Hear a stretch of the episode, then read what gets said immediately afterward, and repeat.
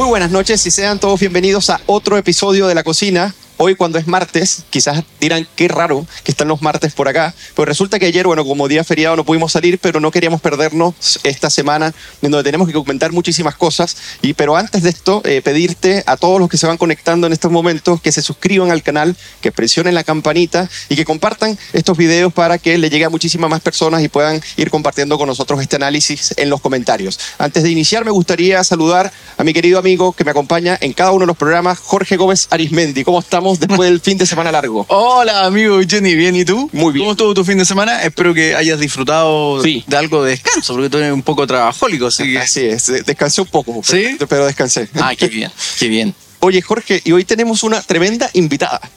Tenemos una tremenda invitada y además con un, un nuevo como rango, por decirlo así. Exactamente, ya en este momento ya, tiene, ya, ya su cargo tiene título, que es nuestra directora de Asuntos Públicos, Mara Cedini, que nos acompaña hoy día para comentar la contingencia nacional e internacional. Vamos a tocar un punto bien interesante. ¿Cómo estás, Mara? Muy bien, ¿cómo están ustedes? ¿Cómo va, Mara?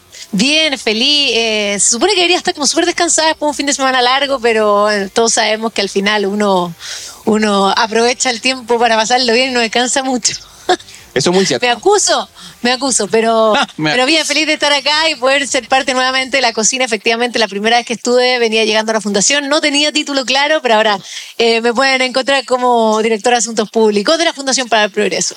Así que nuevamente te damos la bienvenida en la cocina como directora de Asuntos Públicos. Así que vamos a iniciar el, el programa de hoy, cuando es 11 de octubre.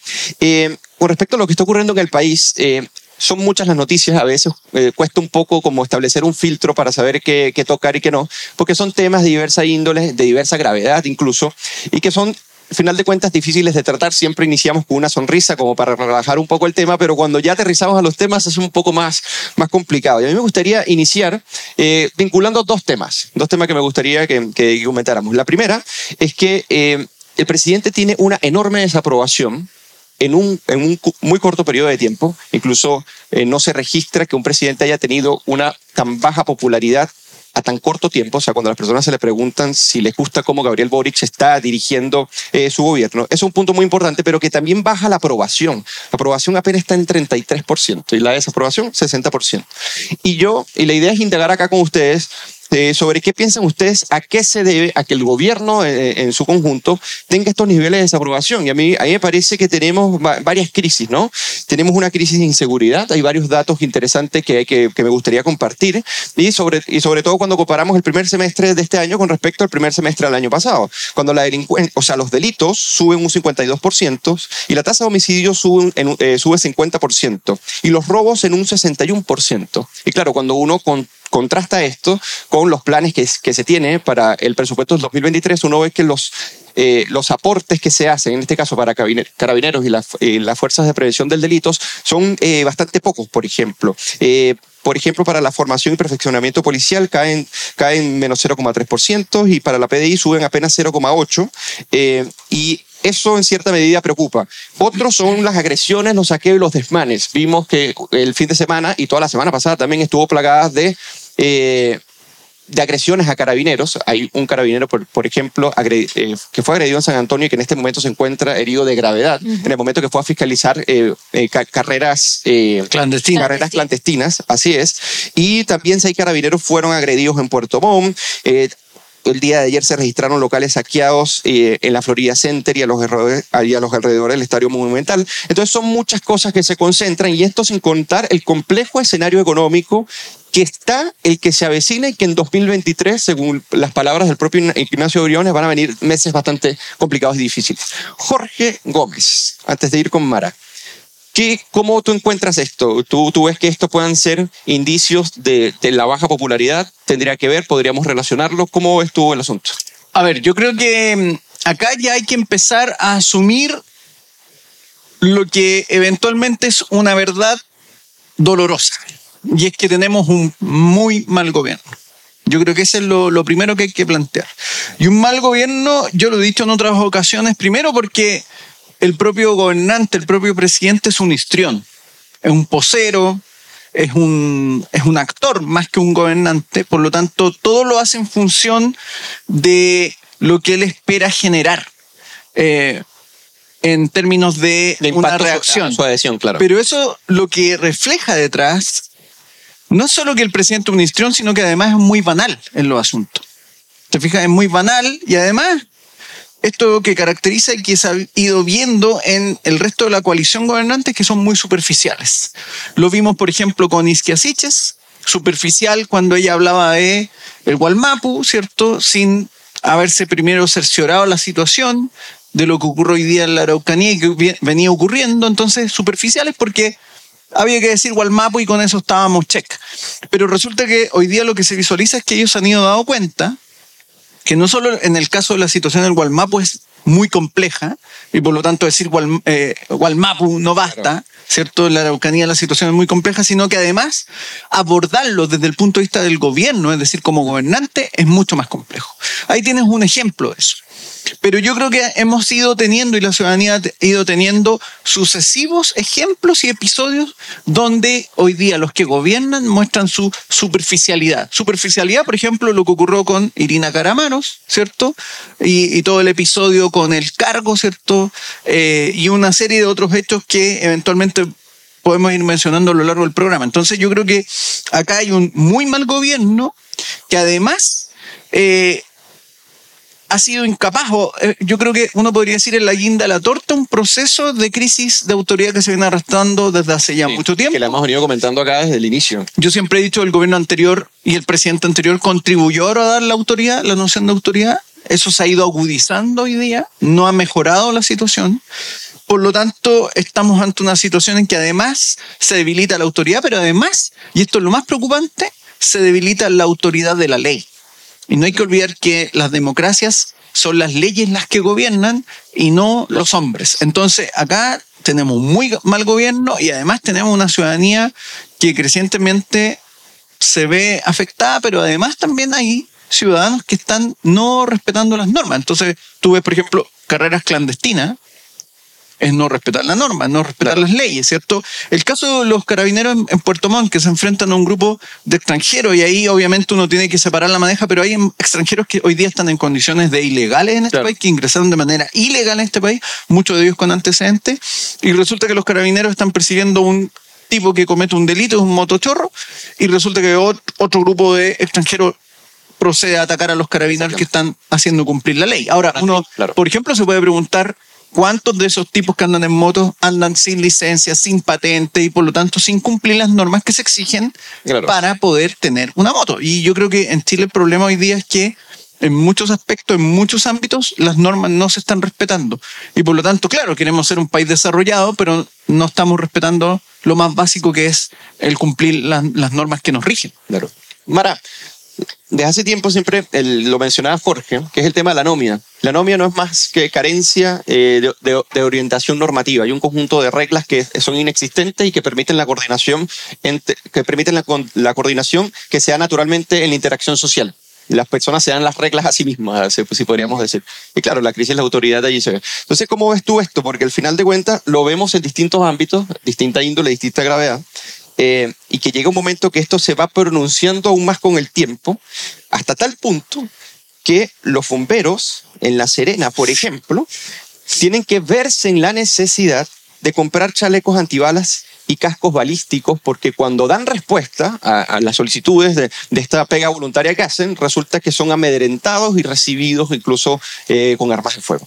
Eh, Mara, ¿cómo, ¿cómo ves tú esto? ¿Te imaginabas tú esto hace 10 años? O sea, es un poco complicado, ¿no? Eh, no, la verdad es que creo que es, eh, pequé un poco de ingenua no haberme lo imaginado. Ahora se lo hubiera hecho caso a los libros de Axel, en donde Claro. decía que esto iba a pasar. Eh, a lo mejor sí, pero efectivamente eh, yo creo que esto es gravísimo y eh, concuerdo con el diagnóstico principal de Jorge que dice que tenemos un pésimo gobierno.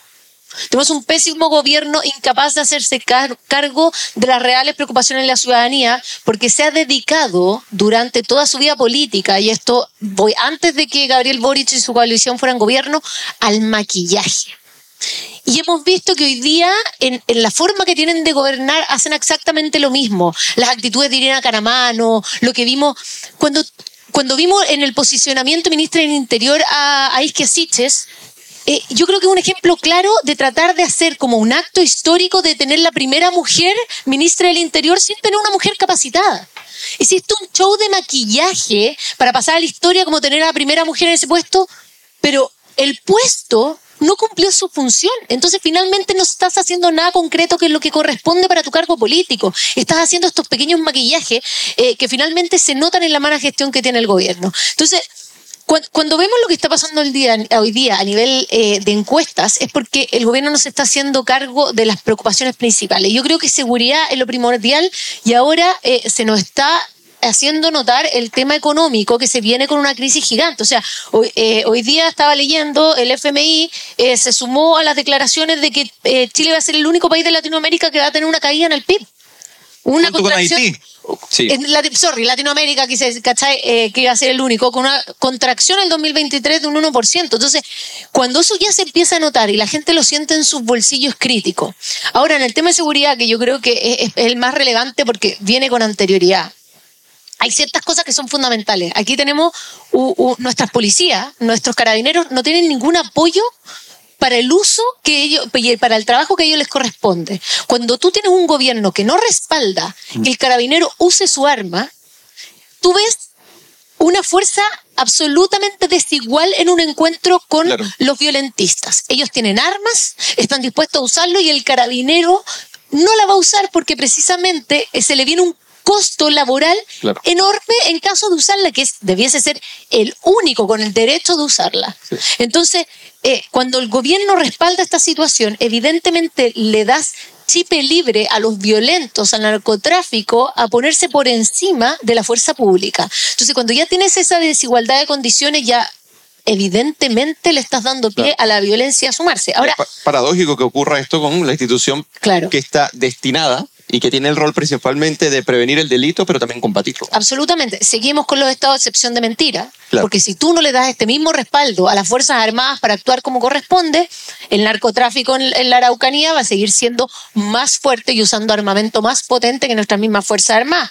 Eh, por otro lado, seguimos viendo cómo eh, lo que tú decías, tenemos eh, saqueo, destrucción, los colegios siguen con este, estas manifestaciones violentas de quemas masivas y nadie hace nada. Entonces, cuando tú ves que en este país la violencia va creciendo, ¿verdad? Como, como una bola de nieve que va cayendo en la montaña y se agranda y se agranda y se agranda, va a llegar un punto, y yo creo que ya más o menos estamos en ese punto, donde ninguna autoridad va a poder sostenerla, porque ya está por sobre de la misma fuerza pública.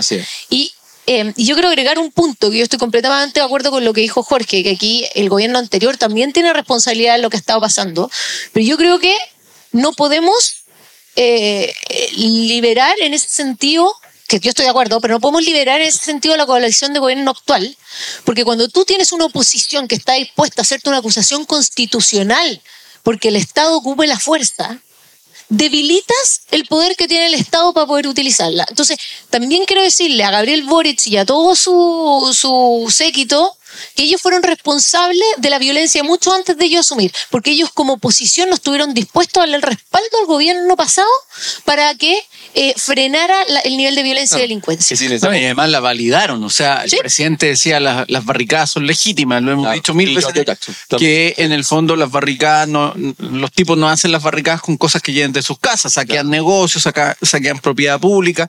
Yo agregaría un punto que me parece clave lo que dice Mara, que tiene que ver con que Acá lo que estamos viendo es que la impunidad que eventualmente se suscita cuando hay actos delictivos se, está extendiendo a ámbitos donde no debería existir, porque la, delincuencia no es que desaparezca, pero siempre tiene que estar acotada. Y lo voy a ejemplificar con dos casos que ocurrieron el fin de semana. Hinchas de Curicó Unido asaltando a los propios jugadores. Sí. desde el bus.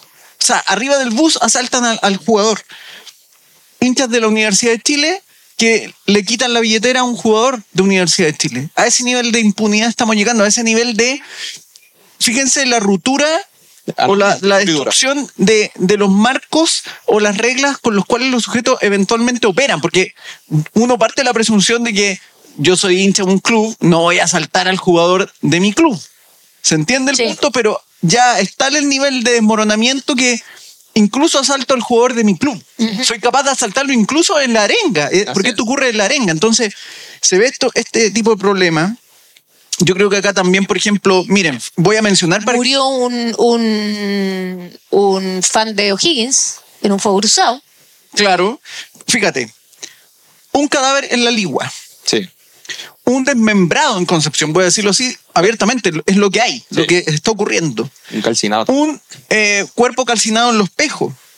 Eh, lo peor que ocurrió el fin de semana, a mi parecer, fue este asalto y violación en el norte. Sí, fue Donde para acá. Sí. no quiero hacer el detalle, pero hay tipos que están fugados. eh, hay, dos, Hay dos hay dos extranjeros ahí detenidos. Pero este es el nivel de impunidad que está operando en este país. Un- una impunidad a la, cual no estábamos acostumbrados en términos estrictos. Y por lo En tanto, ese caso en particular está detenida una, una chilena de 14 años y, una persona de origen eh, de Ecuador, ecuatoriano. Eh, y lo- me impresiona mucho la edad también. O sea, porque esto se, eso se viene repitiendo de cómo jóvenes menores de edad participan en portonazos, participan en encerronas, participan en delitos. claro, que ahí La puerta giratoria. la crisis de autoridad también es- Claro. eh, compete al ámbito paternal. Es decir, ¿dónde están los padres de esos jóvenes? ¿Dónde están los padres de esos jóvenes de 14, 15 años que andan haciendo Bueno, el ataque a los cuarteles de, los militares. Sí. Exacto. Entonces, tú ahí ves que de alguna forma la criminalidad está invadiendo todos los espacios sociales y eso es muy preocupante porque, como dice Mara, además tú tienes un gobierno que más bien muestra una inacción frente a eso. Y además un gobierno que yo creo, y me atrevo a decirlo, que ha validado muchas veces esto. Ah, Sí.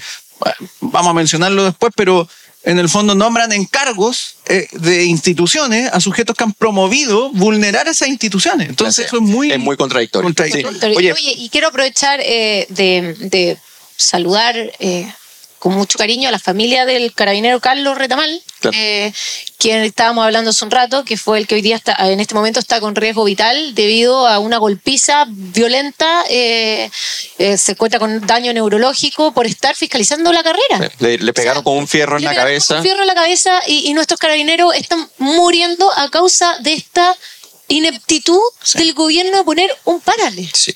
Miren, fíjense que para pasar al segundo punto de este plato de entrada, que se vino muy intenso, se los dije al inicio, habíamos iniciado una sonrisa, pero luego las sonrisas ya no son tales, es que eh, cuando vamos a pasar al segundo punto, que es que a esta crisis también se suma, o sea, con respecto a la desaprobación del gobierno, que tenemos un complicado escenario económico, tú lo decías hace poco, la encuesta Black and White mide cuáles son las prioridades de, los chilenos con respecto a las problemáticas, ¿no? Y también mide la, constitución, la constitucional. Y resulta que el 74% básicamente está entre seguridad y economía. Esas son las principales prioridades. Y apenas un 3% de la muestra eh, piensa que la prioridad es la nueva constitución. Entonces cuando uno ve, o sea, cuando uno mete seguridad, que ya lo tratamos, y economía, que es el tema que vamos a pasar, hay un dato interesante, no de la encuesta Black and White, sino de la encuesta de Academ, que dice que asegura que el 62% piensa que el país va por un mal camino y el versus un 31% que irá por un buen camino. El 87% cree que la economía está estancada y retrocediendo, mientras que solo el 12% cree que está progresando. Y respecto a las expectativas del futuro del país, que esto es importantísimo, el 40% se siente pesimista o muy pesimista, mientras que el 37%, se siente- el 37% se siente optimista o muy optimista. Y con respecto a la situación actual del empleo, el 67% la ve como mala o muy mala, versus un 23% apenas que la ve buena o muy buena. Y para finalizar, las expectativas de consumo, que también son muy importantes a la hora de eh, medir un poco las expectativas y, el comportamiento de los agentes. Hay un alza del 52 al 67% de, con este gobierno de, de una expectativa de consumo mala o muy mala. Y hay una bajada del 38 al 27% de que es muy buena o muy buena. O sea, no solamente está el tema de la seguridad, sino que las personas perciben que el orden económico y que el deterioro de la calidad de vida cada día se viene mermando muchísimo más. Y cuando uno ve, por ejemplo, las intervenciones que hacen en la prensa y en los programas exministros como Ignacio Briones o, por ejemplo, la columna que escribió eh, Sebastián Edwards con respecto a por qué no invertir en Chile, es alarmante. Es alarmante porque por un lado están ya las condiciones, ¿ok? Que son difíciles atacarlas, pero cuando se, se busca atacarlas con la reforma tributaria y la, y la reforma previsional, uno ve que están precisamente haciendo lo contrario. Entonces yo quería conversar con ustedes para cerrar este plato de entrada con respecto a esto, porque también hay dos noticias bien complicadas. Por ejemplo, eh, el DF publica que los ahorros disponibles para financiar viviendas caen un 10% y los créditos hipotecarios entregados se desploman un 40%. O sea, esto significa, como dice el titul- el titular, que Chile se aleja del sueño a la casa propia. Entonces llega un momento que los malestares se van eh, se van anidando, van creciendo y se van fomentando sistemáticamente en, en muchos ámbitos y que esto va contribuyendo al caos. Yo creo que esto es muy decidor a la hora de poder eh, establecer por qué hay una popularidad tan baja y por qué la aprobación es tan, eh, por qué la desaprobación es tan alta y por qué la aprobación está, es tan baja y sigue baj- eh, bajando. ¿Cómo ven ustedes esta situación? Mara, Mara Cedini. Eh, uf, terrorífica. es que realmente yo creo que, eh, sobre todo en estos temas económicos, los números no mienten. Estamos eh, entrando una crisis tremenda, como te decía antes, hasta el mismo Fondo Monetario Internacional está diciendo que el próximo año el PIB de Chile cae y con esto también implica que todas las inversiones extranjeras, que son las que nos dan la oportunidad de crecer, eh, también van cayendo y, no, y, y Chile en el escenario de incertidumbre que tiene con el tema constitucional, con un mal gobierno, con la crisis proyectada, evidentemente no es un buen escenario para, para, para tener inversión. Y sin inversión... eh, No hay crecimiento, no hay empleo. Y, y- y- y- no podemos financiar la mayoría de las cosas que también sostiene este país. Claro. O sea, tenemos una... una eh, cuando el- gobierno se llena la boca que lo prioritario son los sectores más vulnerables, los más pobres, la vivienda, ¿cómo pretende financiar si no tiene ingresos?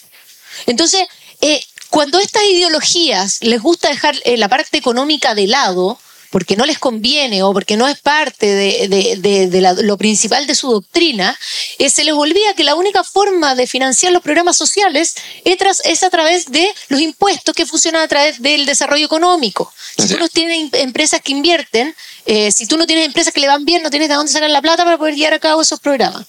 Entonces, además, el discurso se les cae por ese lado. Entonces, eh, el tema clave es ver cómo este gobierno hoy día no es capaz de concretar eh, un proyecto político, un proyecto eh, estatal concreto porque le choca con su ideología constantemente. Bueno, fíjate que... Eh, y yo, que- que- déjame aprovechar de dar un punto, porque acá eh, tenemos que empezar también nosotros los ciudadanos a cuestionar un poco este, este intento que está haciendo el gobierno de mostrar que las cosas están bien. O sea, ya el ministro Marcel vino a decirnos cara a palo que le había ido súper bien en su reunión en Estados Unidos con los empresarios y los inversionistas.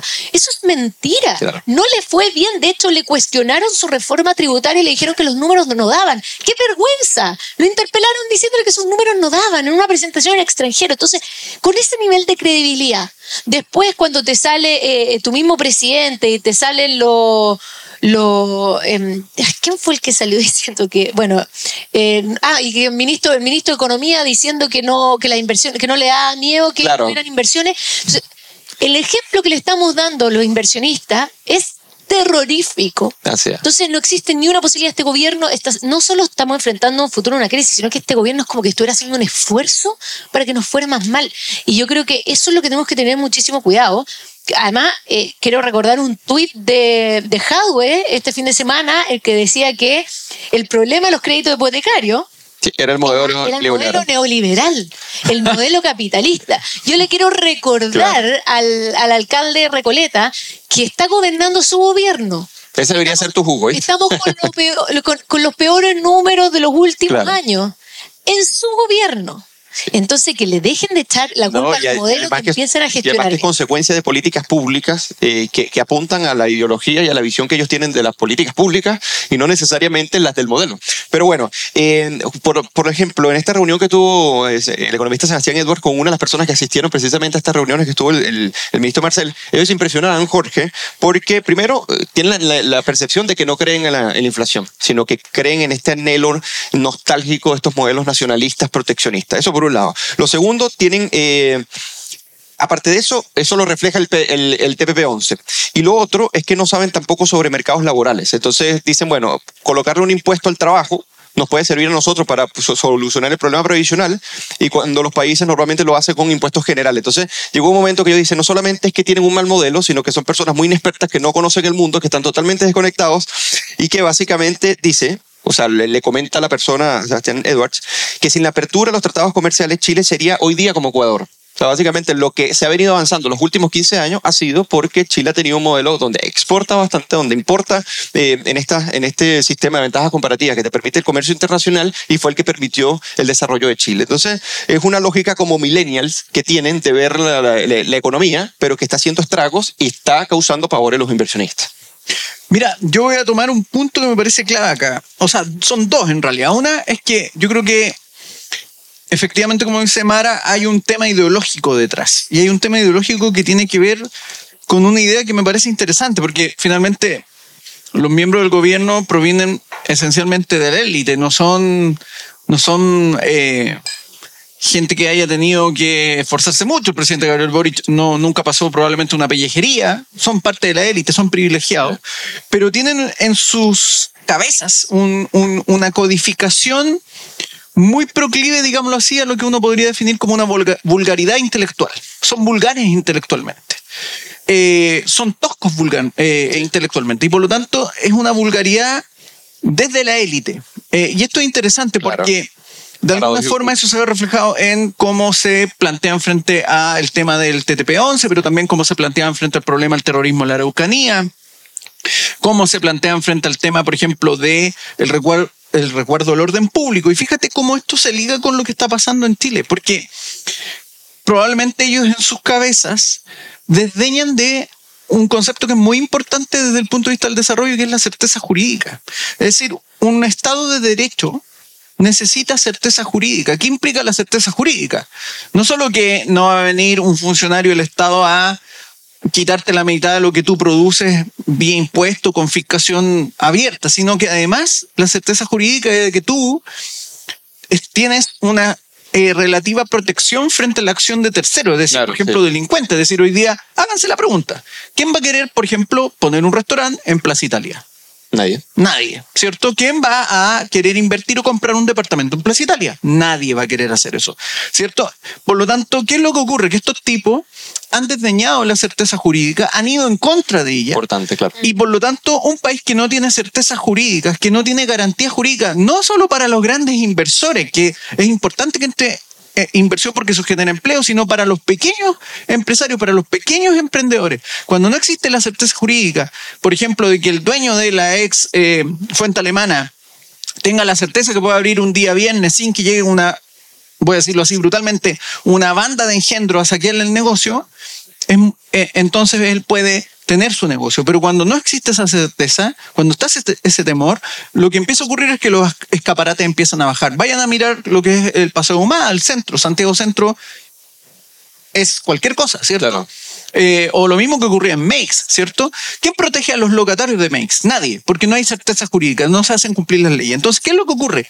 Que como se olvida eso, como estos sujetos olvidan eso, prometen un bienestar que es imposible. Y además prometen un bienestar que es imposible porque si no hay inversión, si no hay trabajo, si no hay empleo, ¿de dónde sacas los recursos tú para tus promesas? Claro. Y, y fíjate que esto va muy en línea con lo que estos tipos además usaron desde octubre de 2019. La- el próximo programa Sí. vamos a estar justo para el día del 18 de octubre y quiero que les demos duro a estos tipos porque resulta que ellos lo que hicieron fue asusar, ¿cierto? La desmesura, la violencia, el vandalismo bajo la promesa de la dignidad Así es. Mm. pero nada más contrario a la dignidad que promover conductas vulgares, Así es. que promover conductas pendencieras en una sociedad. Entonces, ellos son los gestores de lo que estamos viviendo hoy día, porque ellos han sido unos pendencieros, han sido unos vulgares.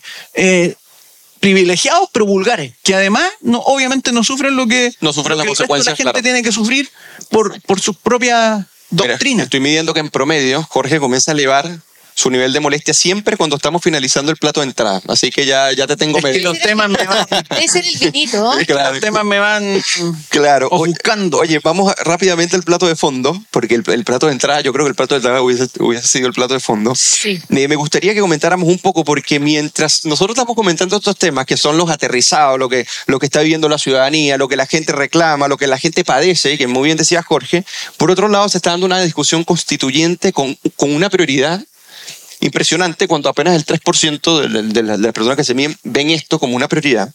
Eh, y se están discutiendo ahora los bordes de los, o, los principios constitucionales que deberían eh, estar dentro de un acuerdo, pero se han comenzado a dar mesas paralelas eh, con respecto a esto. Entonces, las mesas paralelas reclaman precisamente que no se sienten incluidas y que este, estos grupos de los ocho, no están incluidos los amarillos, no está incluido el PDG, parte Renovación Nacional, la UDI, que ellos se llaman como la derecha más dura, entonces ahí deben estar todas las visiones, pero lo que me preocupa de este tema es que normalmente en política siempre tú vas a tener una pluralidad de eh, posiciones en conflicto, eso es lo normal. Lo bueno son las instituciones que te permiten que consensúen y que lleguen a, un cierto nivel de acuerdo. Pero yo creo que el oficialismo está priorizando en cierta medida el tema constituyente. Por otro lado, se están generando estos conflictos, internos y eh, las soluciones y las respuestas a, las prioridades no se dan por un lado, pero por otro lado, eh, preocupa un poco esta visión de que el proceso constituyente tiene que ser muy parecido al anterior. O sea, es la lección no aprendida. Entonces yo quería, antes de pasar al, al, punto final de este plato de entrada, ¿qué opinan ustedes? Porque incluso hasta el, el, Partido de la Gente da una propuesta donde se considera que tiene que hacerse el plebiscito de entrada, por ejemplo, y que tiene que hacerse la pregunta, primero, ¿quiere usted una constitución? una nueva constitución y si respondes que sí, entonces tienes que decir si es por una comisión mixta entre el Congreso y el Comité de Expertos y una comisión constitucional. Es una opción que, que debería discutirse frente a la mesa, pero al parecer no ha tenido la, la apertura. Y así una pluralidad de eh, condiciones. Por ejemplo, implementar el voto obligatorio, debe enfocarse en, en ser 100% en, eh, en la institucionalidad, institucionalidad nacional y sin injerencias extranjeras, ese tipo de cosas. Entonces, a mí me gustaría que comentáramos un poco esto porque los bordes han tomado en cierta medida la agenda, no priorizando lo que debería priorizarse, pero por otro lado no, hay, no están las condiciones como necesarias u óptimas para que ellos lleguen a acuerdos sensatos donde esté representado por un lado lo que dice la ciudadanía a través de, de, de los estudios de opiniones y por otro lado lo que quiere la clase política. ¿Cómo lo ven? A ver, yo creo que el gobierno todavía no entiende que perdió el 4 de septiembre. Estoy totalmente de acuerdo. Y que perdió además rotundamente.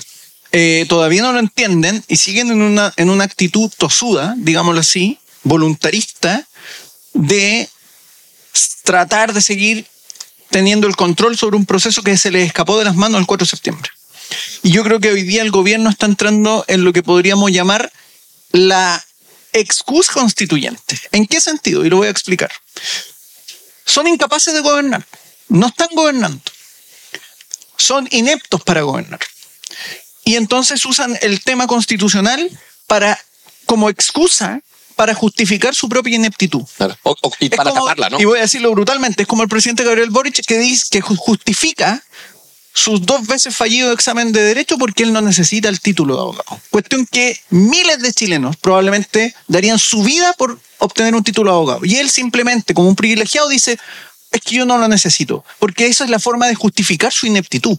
Y, lo que hoy día ocurre es lo mismo. Ellos para justificar su ineptitud usan el, el tema constitucional.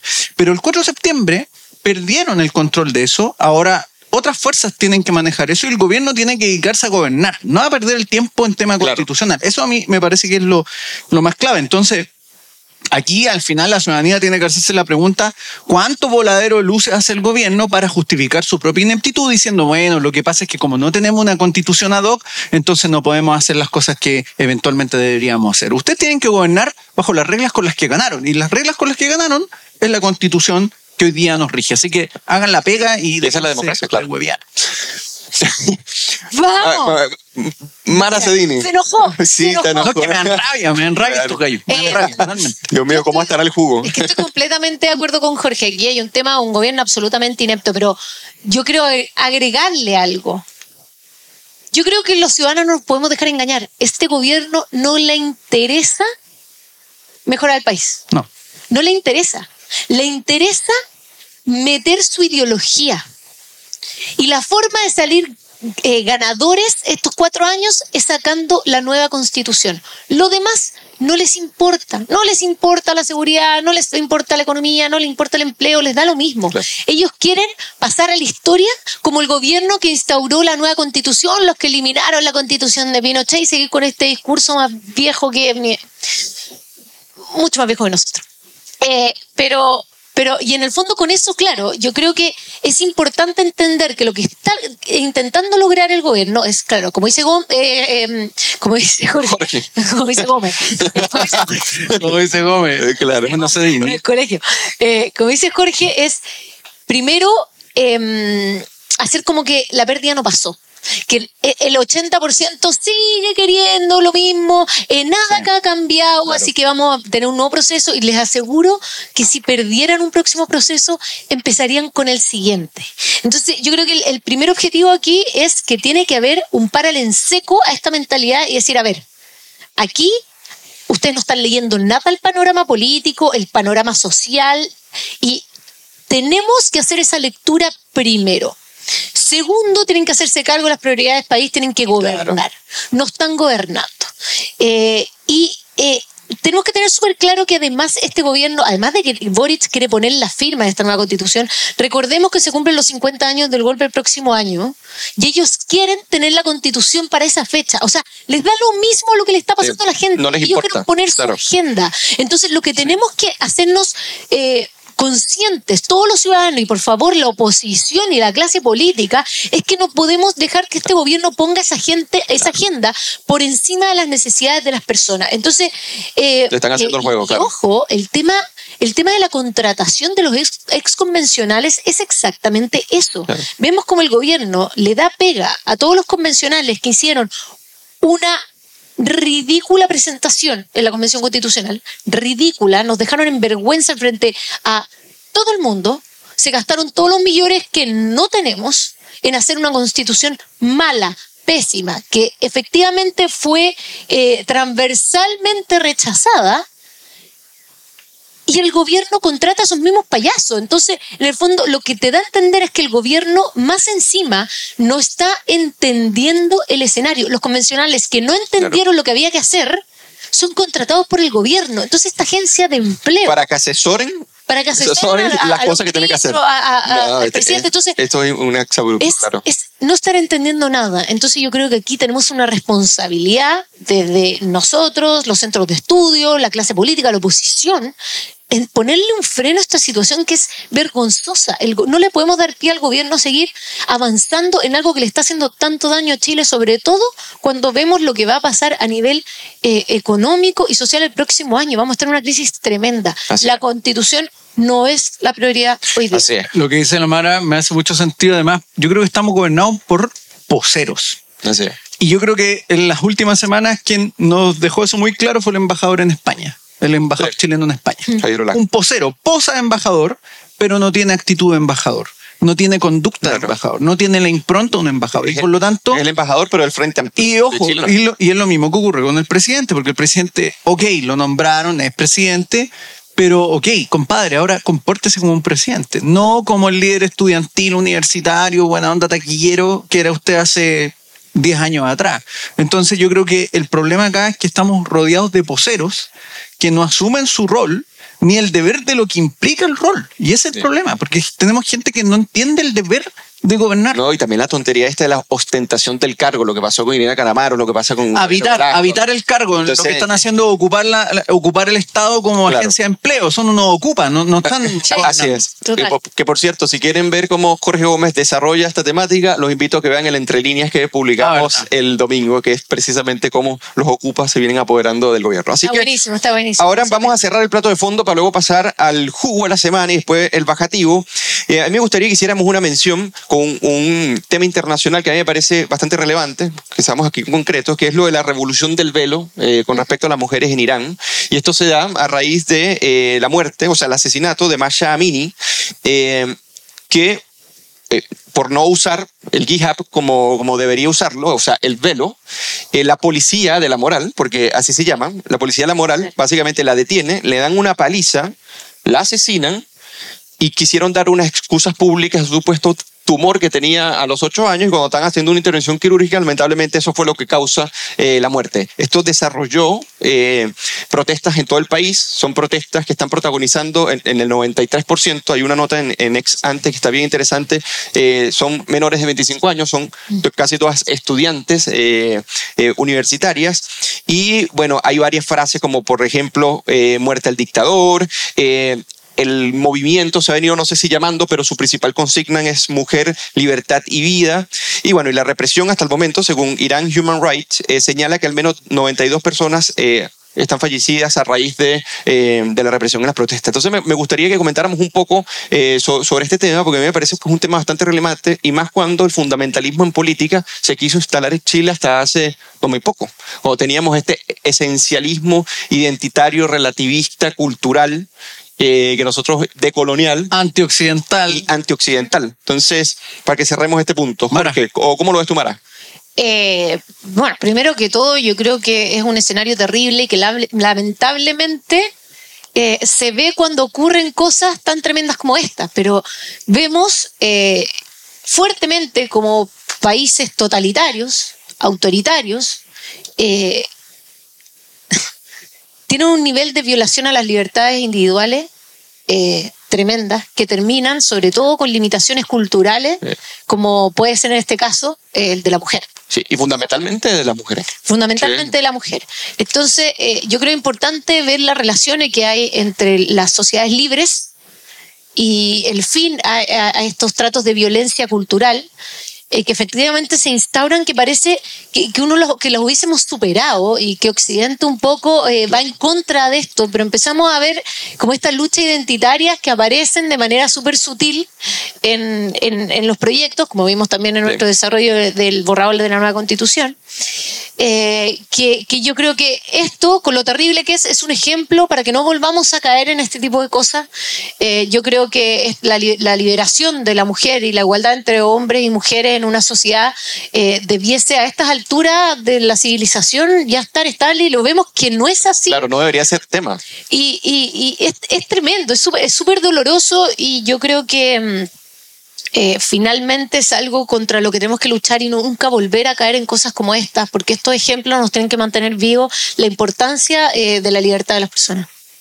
Jorge. Yo eh, me interesaría mucho saber el tema de cuán cómplice es la izquierda, digámoslo así, feng shui, occidental, anticapitalismo, patriarcal, feminismo, todo, eso, todo ese embrollo, ¿cierto? Respecto a lo que ocurre en Irán. Sí. Porque de alguna forma uno se hace la pregunta, porque, claro, eh, ser feminista en Nueva York o ser feminista en, no sé, en Bruselas o en Viena O en Chile. O en, eh, o en Santiago de Chile es mucho más fácil, Claro. digámoslo así, que ser eh, feminista en Irán o en, o en Afganistán, ¿cierto? Eh, pero mi pregunta es, ¿cuán cómplice es esa intelectualidad de izquierda, buen- pachamámica, feng shui, anti, antioccidental, antimoderna, respecto a lo que ocurre en países que son antimodernos como Irán? Porque esos países son antimodernos, no son modernos. Y, y hay que hacerse otra pregunta. ¿Cuáles son los socios o quiénes son los que avalan a países como Irán? Jorge, ¿y ¿Cierto? dónde están las feministas? ¿Dónde está el movimiento Es que- internacional es de que por eso digo, ¿dónde están las intelectuales feministas de Occidente que viven en Nueva York, que viven en, en- en algún país en Estados Unidos, o sea, en algún lugar en Estados Unidos o en algún país en Europa, ¿cierto? ¿Dónde están esas feministas? Que tan oprimidas se sienten en esos países, pero que sin embargo parecen no poder solidarizar con eh, las mujeres que sufren realmente una situación opresiva en Irán. Porque te salen con las estupideces de que no, lo que pasa es que esa es su cultura, tenemos que respetarla. Es un absurdo, Claro, es un absurdo. Entonces, pero total, pero eso es una estupidez porque si tú no puedes universalizar por principio, por fundamento, que todos somos iguales frente a la ley, sino que la cultura es la que te va la que va a determinar hasta qué punto puede llegar tu igualdad con respecto a los demás, estás aceptando que existan los fundamentalismos y los totalitarismos y estás siendo cómplice. No, y además su lucha feminista entonces No es... tiene sentido. Si la, vacía, circu- si la circunscribes a Occidente, es vacía solo. Exacto. No, además que existen diferencias, porque en el fondo eh, se reconoce que hay muchas mujeres eh, de, re- de religión musulmana, por ejemplo, que vi- viviendo en Estados Unidos eligen eh, usar su burka, su Sí. yihad. entonces, em, y lo hacen pudiendo no hacerlo. Claro. Entonces, bajo la libertad individual de decir, ¿sabes qué? Para mí esto Claro. tiene un significado Un valor, espiritual, claro. lo hago. Y están en todo su derecho. Uy. Entonces, no, tenemos que hacer una diferencia entre una mujer obligada, Claro. que si se le sale un pelo la matan a patadas, versus una mujer en una sociedad libre que opta voluntariamente por hacerlo. Entonces, eh, un llamado efectivamente a esas feministas de cartón, finalmente, porque son feministas de cartón, a eh, realmente defender a las mujeres y la opresión cuando corresponde, independiente eh, cuál sea la ideología política que haya detrás. Así es. Porque finalmente pasan a ser instrumentales. Oye, ya tenemos que ir cerrando, así que pasemos al jugo de la semana. Así que vamos a ver cómo van a estar los jugos. Me gustaría empezar con el jugo de Mara Cedini. ¿Cuál es el jugo para hoy, Mara? Eh, hay varios y quise un poco irme en algo que no fuera, no fuera un poco los temas que íbamos a tratar, pero igual salió. Para mí el jugo de la semana tiene que ver con eh, el, la puesta en escena, el maquillaje de Irina Caramano. Eh, cuando volvemos a este tema del feminismo, eh, las, es normal que los presidentes o las presidentas, presidentes en realidad, Claro. porque va que vamos a usar palabras que no corresponden, en adelante tengan parejas. Y yo creo relevante que si una pareja, marido, mujer de un, de un presidente de la República quiere participar del proyecto político de manera voluntaria, está bien. Que exista la diferencia entre querer y no querer, la libertad. Pero lo que estamos viendo ahora con Irina Caramanos es desarmar un trabajo importante que sí han hecho otras primeras damas. Sonrisa Mujer de Marta, eh, Elige Sano de, de Cecilia Morel, es porque ellas, como reales feministas, hicieron un trabajo por mejorar nuestro país. Ocuparon su posición de privilegio para hacer algo en pro de la gente de nuestro país. ¿Y qué hizo Irina Caramano? Nada. Llegó, dijo que no iba a tomar el cargo, asumió el cargo, hizo un escándalo en el MIM eh, con violencia con niños, después se puso gabinete Irina Caramano, o sea, además de hacer puros desastres, deja el cargo, elimina puestos y posibilidades que podemos estar de acuerdo, que algunas instituciones tengan o no mejores o no directorio, pero no, se dedicó a criticar, no hizo absolutamente nada y desarmó eh, institucionalmente el puesto primera dama. Entonces a mí lo que me pasa es que una verdadera feminista se hace cargo, utiliza su posición para hacer algo mejor, para sacar adelante su puesto, no para desarmarlo y finalmente no hacer nada y prácticamente hacer puras cosas en contra. Entonces, mi jugo de la semana, este showcito vacío de maquillaje de Irina Caramano. Wow. Buen jugo. Buen jugo, Eh, ¿eh? potente, a- potente. ¿Cuál es el tuyo, Jorge Gómez Arismendi? A ver, a propósito de todo el tema de la anomia, yo tengo dos jugos. O sea, tengo en realidad un jugo, pero son dos personas que reflejan el, el jugo que quiero dar a entender. El primero es el concejal de Pudahuel, Esteban Sepúlveda, quien inventó el secuestro de su hijo, eh, acusando que le habían hecho un portonazo y que habían eh, secuestrado a su hijo, cuestión que después fue desmentida porque el niño estaba y siempre estuvo con su madre, el concejal no veía al niño hace tres meses, según lo que reportaba la prensa, y por lo tanto ahí tenemos un ejemplo de anomia, claramente porque una autoridad electa está haciendo un mal uso de los recursos y las instituciones que están abocadas a combatir el delito, es decir, concejal y, y concejal del Partido Comunista, así que por favor el Partido Comunista también ponga ojo ahí porque está, está suspendido, pero sigue siendo comunista. No pueden eh, banalizar los portonazos. Los portonazos un delito o los abordazos, como quiera llamarse, no son un delito cualquiera, son un delito grave, han costado vida de ciudadanos y por lo tanto un concejal que esté haciendo uso así irresponsable de esto, me parece que es grave y, y refleja este problema. Y además también voy a mencionar a quien ahora es parte del directorio de Metro, pero que en el contexto del estallido social validaba el, el no pagar el pasaje, es decir, validaba las evasiones y probablemente aplaudía el romper los torniquetes, que es Nicolás Valenzuela Levy, que es un amigo del presidente. Eh, entonces, hoy día tenemos en el directorio de Metro a quien en el contexto del estallido social validaba no pagar el metro y probablemente destruir propiedad del metro. Esa es la paradoja de este gobierno. Así que, presidente Gabriel Boric, deje de llevar a los amigos y dedíquese a gobernar responsablemente porque tiene usted el desastre presente. Así que es el, el reflejo de lo que estamos viendo en este país. Oye, pero qué grandes jugos, ¿vale? Ahora yo voy con un, un jugo que lo hace el economista Hassan, eh, Hassan Akram eh, respecto al Senado. Comentaba en un programa eh, lo siguiente, creo que el comportamiento del Senado es suficiente para generar un movimiento popular para su eliminación. Qué declaración tan irresponsable, porque además que no tiene ningún tipo de fundamento, eh, no se, no se sostiene en la realidad. Los datos, en este caso, hay un tuit muy famoso que hizo Mauricio Morales, que es un profesor de la Universidad de Talca, que al escuchar a Beatriz Sánchez con respecto al, Senado y su versión al Senado dice lo siguiente. Luego de escuchar a Beatriz Sánchez, el Senado es un cuello de botella, decía, y a Fernando Atria, el problema es la ineficiencia legislativa, me fue la evidencia. ¿Y qué dice? En promedio, desde 1990 hasta el 2018 se aprobó cerca del 74% de los, eh, de los proyectos de los ejecutivos eh, en el Senado. Así que lo que dice la evidencia precisamente es que no existe ni ineficiencia y tampoco existe parálisis con respecto a la mayoría de los proyectos que salen del Ejecutivo. Así que esto me parece un gran jugo porque me parece que están anidando gradualmente escenarios populistas donde se eliminen los contrapesos y los contrapesos en los congresos son fundamentales para poder eh, tener democracias liberales reales. En el momento que se quiera suspender el Senado para dejar a una sola Cámara, tenemos los escenarios populistas como, por ejemplo, en Venezuela, como por ejemplo Ecuador, Bolivia, entre otros. Así que a mí me parece que Hassan Akram es, dio el jugo esta semana con estas declaraciones irresponsables. Eugenio, muy buen jugo y además te complemento porque la evidencia además indica que el Senado es más rápido en resolver claro. los temas legislativos que la propia Cámara de Diputados.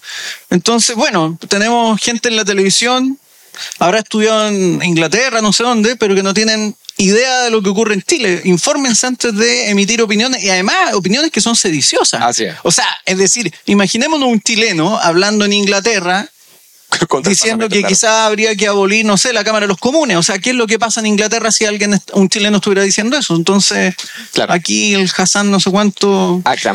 Ok, y ahora pasemos ya a cerrar el programa, este interesante programa con el bajativo. El bajativo son las recomendaciones que vamos a dar en el marco de todo lo que hemos conversado, tanto para profundizar o para divertirse, dependiendo de cuáles sean los bajativos que trajeron hoy. Entonces vamos a iniciar con Jorge. Jorge Gómez, ¿cuál es el bajativo? ¿Con qué nos vas a ilustrar hoy? A ver, yo he estado eh, leyendo un autor, no sé si Cristian puede mostrar la foto del libro, pero acá lo tengo, eh, Peter Sloterdijk, El desprecio de las masas, ensayo sobre las luchas culturales de la sociedad moderna, que es un libro sobre eh, las masas efectivamente y un análisis sobre cómo las masas deben ser entendidas en, la, modernidad. Y hay una frase que a mí me parece clave para entender un poco lo que ocurre hoy día. Eh, nos recuerda, por ejemplo, dice que la, uno de los problemas que originó el totalitarismo, según Hannah Arendt, era la alianza entre la chumba y la élite. Y a mí me parece que eso es muy decidor.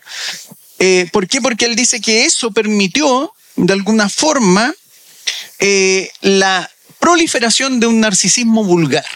Yo la semana pasada recomendé un libro que es, que es sobre el tema del narcisismo, ¿cierto? La era del narcisismo, y me, me, hace mucho sentido lo que él menciona acá, porque el narcisismo vulgar de alguna forma entra en escena en la sociedad, irrumpe en todos los espacios, por lo tanto rompe con todos los códigos de conducta, con todos los códigos de buena educación, digámoslo así, eh, y va entonces desmoronando la institucionalidad. Así. Eh, y, uno, eso. y ustedes podrían hacerse la pregunta cuando van viendo esta, estas conductas, ¿cierto? Eh, está el taco y el tipo se va por la orilla, por la berma para llegar más rápido. Eh, vas a bajar del metro y no te dejan bajar del metro porque todos quieren subir primero. Y así, una serie de cosas que van ocurriendo y que te van mostrando cómo este, esta vulgaridad, este narcisismo además vulgar, va proliferando la sociedad y va haciéndola proclive al populismo, al autoritarismo y por lo tanto a un, una especie de, claro. de anomia generalizada.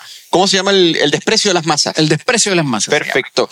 Gracias por la recomendación, Jorge. Ahora vamos con Mara Cedini. ¿Qué vas a recomendar? Eh, la vez pasada que recomendé, traje un libro de 1200 páginas de Ayn Rand y se rieron aquí de mí, así que hoy día les, les traigo más chiquitito, más chiquitito, pero es este libro de Camille Paglia, que es Feminismo pasado y presente. Eh, me parece muy acorde a lo que hemos estado hablando también hoy en la cocina. Eh, esta mujer es una feminista que un poco interpela a los movimientos feministas y cuestiona un poco, yo creo que lo que la mayoría de los ciudadanos se cuestionan respecto a los movimientos feministas, qué ideologías hay detrás, el utilitarismo político que se ve. En este libro eh, son ciertos ensayos y charlas, por ejemplo, podemos ver una charla de ella que dio en el MIT, habla del tema del, rol relevante que tiene la universidad y cómo han caído en la, la mala formación feminista eh, adentro de ellas mismas, sobre la educación sexual y sobre todo la ideología, la acción y la reforma eh, de las políticas de género. Así que los invito a leer este libro de Camille Paglia, Feminismo pasado y presente. Grande la recomendación y grande Buena Camille Paglia. recomendación. Y ahora yo quiero cerrar rápidamente con un tremendo libro que es uno de mis preferidos, que es de eh, Karl Popper. Karl Popper, eh, el, filósofo, el filósofo de la ciencia quizás más prestigioso del siglo XX y hoy en día su legado sigue, sigue viviendo. Y eh, recomiendo una de sus principales obras que es La sociedad abierta y sus enemigos. Este libro es fundamental y más en el marco que estábamos discutiendo con respecto a lo de Irán y los gobiernos fundamentalistas, los gobiernos teocráticos, porque acá él aborda eh, cuáles son las corrientes que apuntan precisamente a entronizar este tipo de actitudes y, de gobierno para subyugar y someter eh, a las personas según la, según la ideología, según la tendencia que tengan, cuáles son las justificaciones filosóficas, pero también cuáles son las refutaciones. Es un libro muy útil que tiene eh, historia de la filosofía, tiene algo de sociología y que les va a interesar. Es denso, sí, pero les va a ayudar a comprender por qué Occidente termina en cierta medida eh, muy por encima de las otras sociedades y por qué los enemigos de, Occidente y de la sociedad abierta también están dentro del mismo Occidente. Así que muy recomendado la sociedad abierta y sus enemigos. Y con esto hemos llegado al final de este programa. Agradecer a Jorge Gómez y a Mara Sedini por acompañarnos en este programa La Cocina y, ver, y nos vamos a ver el próximo lunes para seguir comentando y esperar que cuando eh, estemos finalizando el plato de entrada, Jorge Gómez comience a elevar la temperatura de, su enojo. Así Así La, próxima semana voy a estar más enojado. Te lo doy firmado. Probablemente. Cada semana va a ser enojando cada vez más. Así que nos vemos el próximo lunes y gracias a todos por, su, por estar acá con nosotros.